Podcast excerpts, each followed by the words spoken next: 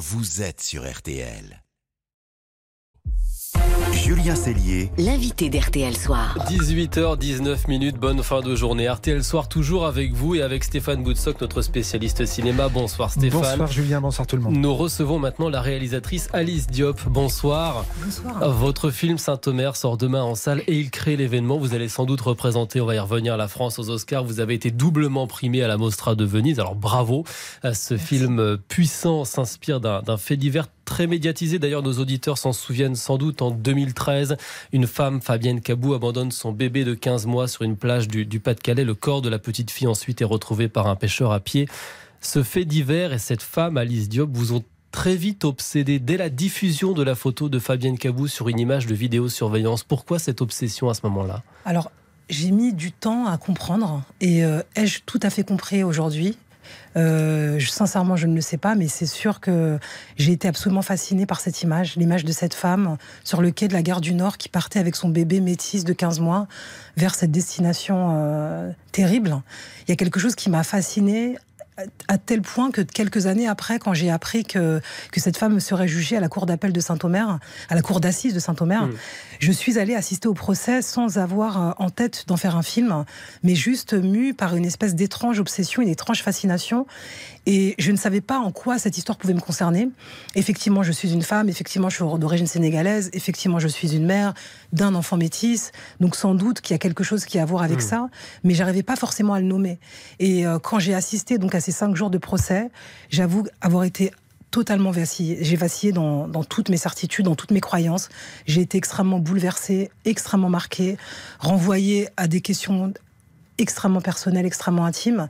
Et en fait, je me suis aperçue que toutes les femmes autour de moi vivaient sensiblement la même chose. Parce que cette femme, elle a commis l'impensable, l'inexplicable, et pourtant elle bouscule toutes nos certitudes, nos préjugés, parce qu'on découvre pendant le procès à quel point elle est mystérieuse. Écoutons cet extrait de votre film. Savez-vous pourquoi vous avez tué votre fille? Je ne sais pas. J'espère que ce procès pourra me l'apprendre. Est-ce que vous reconnaissez les faits? Oui, je les reconnais. Qu'est-ce que vous plaidez?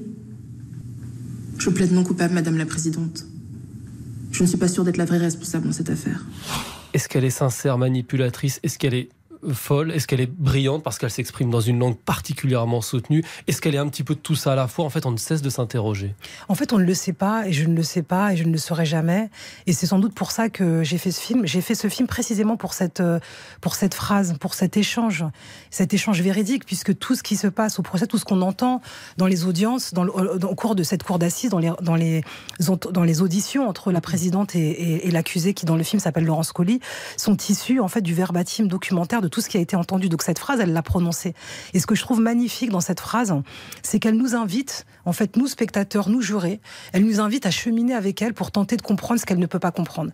Et en fait, moi, le film n'a pas l'humilité, est beaucoup plus, n'a pas la prétention, en fait, de, de de faire la lumière sur ce qu'elle n'a pas pu dire, mais par contre, en cheminant avec elle, ce que le film fait, en tout cas ce que le procès m'a fait, et ce que j'aimerais, et c'est une expérience que je propose aux spectateurs, c'est de cheminer. Oui, on est plongé dans la salle d'audience, c'est une vraie expérience. On est vraiment plongé dans la salle d'audience, et du coup, on est, on est, à la, on est mis à la fois à la position du spectateur et à la position du juré, et faisant ça, on regarde cette femme, on l'écoute, on tente de la comprendre, et même si on ne la comprend pas, on est obligé de tomber dans nos propres souterrains et d'aller interroger des choses qui sont très personnelles et très intimes. Mais parmi les choses troublantes de votre film, c'est que euh, vous allez jusqu'à la plaidoirie de l'avocate, de l'accusé, et puis vous zappez, si je puis dire, l'énoncé du, verdict, comme si la vérité, en tous les cas la vôtre, ce qui vous a intéressé dans le film, était ailleurs, quoi, en fait. L'essentiel est ailleurs. Mais moi, je trouve que ce qui était beau, en tout cas dans, la, dans, dans la, le fait d'avoir vécu cette expérience en cour d'assises, c'est que j'ai une grande foi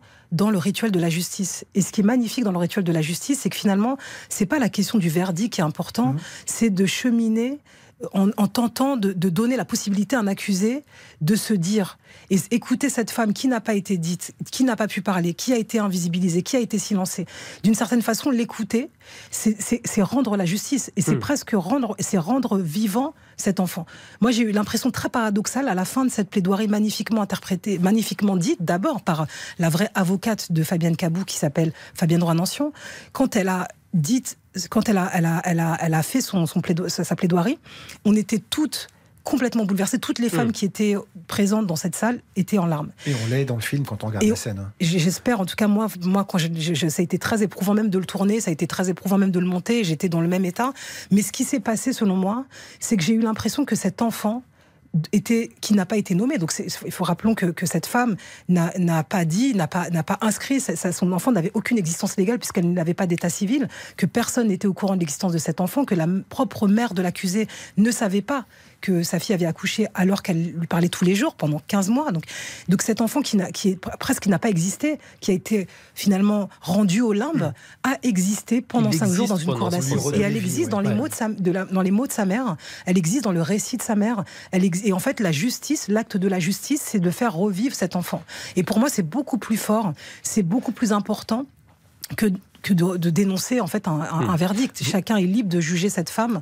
En, et moi, ça m'intéressait pas, en tout cas, d'être à cet endroit. Vous parliez de l'avocate de, de- de Fabienne Cabou, maître Roy Nancion. Elle était hier euh, l'invitée de l'heure du crime sur, euh, sur RTL. Et c'est aussi un film qui interroge notre regard sur la, sur la folie. Je vous propose de l'écouter. Le malade mental et la justice, ça fait très mauvais ménage. Je pense que euh, c'est c'est presque une circonstance aggravante. Une altération du discernement, ça devient une circonstance aggravante. Parce que les juges ont peur de, de la folie. Hmm. Et quand on a peur de la folie, qu'est-ce qu'on fait? Bah, On l'enferme, on, on enferme les fous. Vous êtes d'accord avec ce constat? Je suis assez d'accord, complètement d'accord même.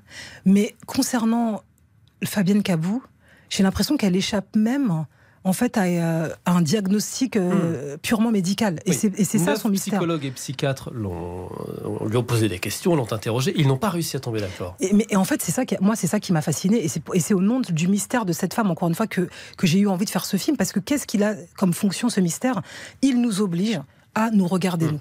Et en fait, au fond, et moi j'ai le sentiment que le, spec- que le, que le spectateur de Saint-Omer est quasiment le personnage principal du film, dans le sens où il, lui- il lui est proposé en tout cas de naviguer, de changer d'avis, de d'éprouver en fait ce qu'il qu'il qu'il ressent en écoutant cette femme, d'interroger ses propres, sa propre vie, ses propres ondes d'ombre, sa propre, ra- son propre rapport à sa mère, à ses ça enfants. interroge beaucoup de choses Ça- sur la maternité. ça ose, en fait, Quelle ça- place en tant qu'enfant Exactement. Et en fait, c'est un film qui nous oblige, c'est-à-dire aller regarder cette femme qui a commis l'impensable, qui a fait, qui a commis un crime, un- qui fait partie des crimes les plus tabous de l'humanité. En fait, nous oblige de regarder, à regarder la question de la maternité à un endroit, un endroit effectivement tabou, un endroit inconfortable. Mais le faisant, j'ai le sentiment qu'il y a quelque chose qui se répare aussi en nous-mêmes, qui se console, qui se, en se questionnant. Et c'est et c'est pour, c'est ça qui moi m'intéresse plus que le fait divers en question, en fait. Mais d'ailleurs, c'est ce qui rend aussi votre, votre film universel, et c'est aussi pour ça sans doute qu'il touche euh, euh, partout dans le monde. Julien le disait, vous avez été récompensé à Venise. Vous êtes, en tous les cas, Saint-Omer est le film candidat de la France pour les Oscars. On saura euh, le 21 décembre, je crois, si vous êtes dans une première présélection de, de 15. Euh, comment est-ce que vous vivez ce moment-là en vous rendant compte que ce film, oui, voyage partout et touche, que ce soit les hommes, les femmes, euh, partout dans le monde? Je suis dépassée, sincèrement dépassée. Je, c'était un souhait, mais c'est quand même un film, comme je le disais tout à l'heure, qui part d'une obsession presque indicible. Et je me rends compte que cette obsession, en fait, elle rencontre, euh, elle rencontre les autres et qu'elle parle à l'intimité de chacun des gens qui le voient. Euh, c'était un désir absolument manifeste, mais c'était quelque chose, c'était, euh, c'était une, une promesse. Je, ne pouvais pas du tout imaginer dans mes rêves les plus fous Mm. que ce film allait rencontrer à ce point euh, les spectateurs et les spectatrices. Donc je suis, euh, je l'accueille avec autant de joie que de sidération, très sincèrement. Je vous, je dites que m'attendais pas à tout ce, ça. que ce succès, c'est une victoire hyper politique, c'est-à-dire? Alors j'ai toujours des hyperboles. Pourquoi hyper? C'est une victoire politique sans doute. Pourquoi hyper? Oui, c'est une victoire politique dans le sens où euh, c'est un prolongement, c'est une euh, c'est quelque chose qui, qui raconte et qui témoigne de ce pourquoi j'ai voulu faire du cinéma. Mm. Euh, moi, j'ai l'impression que je suis devenue cinéaste parce qu'il y a des récits qui me manquaient, il y a des choses que j'avais pas, il y avait des, des histoires qui n'étaient pas en- encore écrites et que ces histoires, elles me manquaient à moi certainement, mais elles manquaient sans doute à la compréhension plus précise et plus complète qu'on peut avoir de, de notre pays. Et, euh, et voilà, je suis très heureuse. Je suis une femme noire, je suis une femme noire française. Mes actrices euh, sont des femmes noires françaises. Elles qui- sont formidables dans le elles film. sont formidables et elles touchent, elles rencontrent euh, le public. Qui sont, les gens sont, sont extrêmement touchés. Et en fait, la question, la question noire est souterraine dans le film, mais elle est portée à la fois à un endroit très spécifique et en même temps, ces femmes ne sont pas confinées Mm. dans leur négritude. C'est-à-dire que c'est avant tout Saint-Omer l'histoire d'une mère et de sa fille. C'est quelque chose qui, qui touche tout le monde. C'est un, universel. un récit Ouais. absolument universel. Et que ce récit universel soit porté par des femmes noires, pour moi, il y a quelque chose de très politique. C'est là où, pour moi, euh, je, Hmm. voilà, c'est quelque chose de très signifiant, de très politique. Merci Alice Diop d'avoir été ce soir notre invitée. Et on vous souhaite un hyper succès. à Un hyper Merci, succès merci pour ce film Saint-Omer qui Merci sort donc beaucoup. demain en, en salle. Merci beaucoup. Petite pause et puis RTL soir la suite. Les dessous de la Coupe du Monde parce que la France va découvrir ce soir deux inconnus du grand public, Konaté ou Pamecano, deux gamins pour tenir la défense des Bleus. Et puis laissez-vous tenter dernière avec la première expo Picasso d'une longue série. À tout de suite. Jusqu'à 19h15. RTL Soir avec Julien Céline.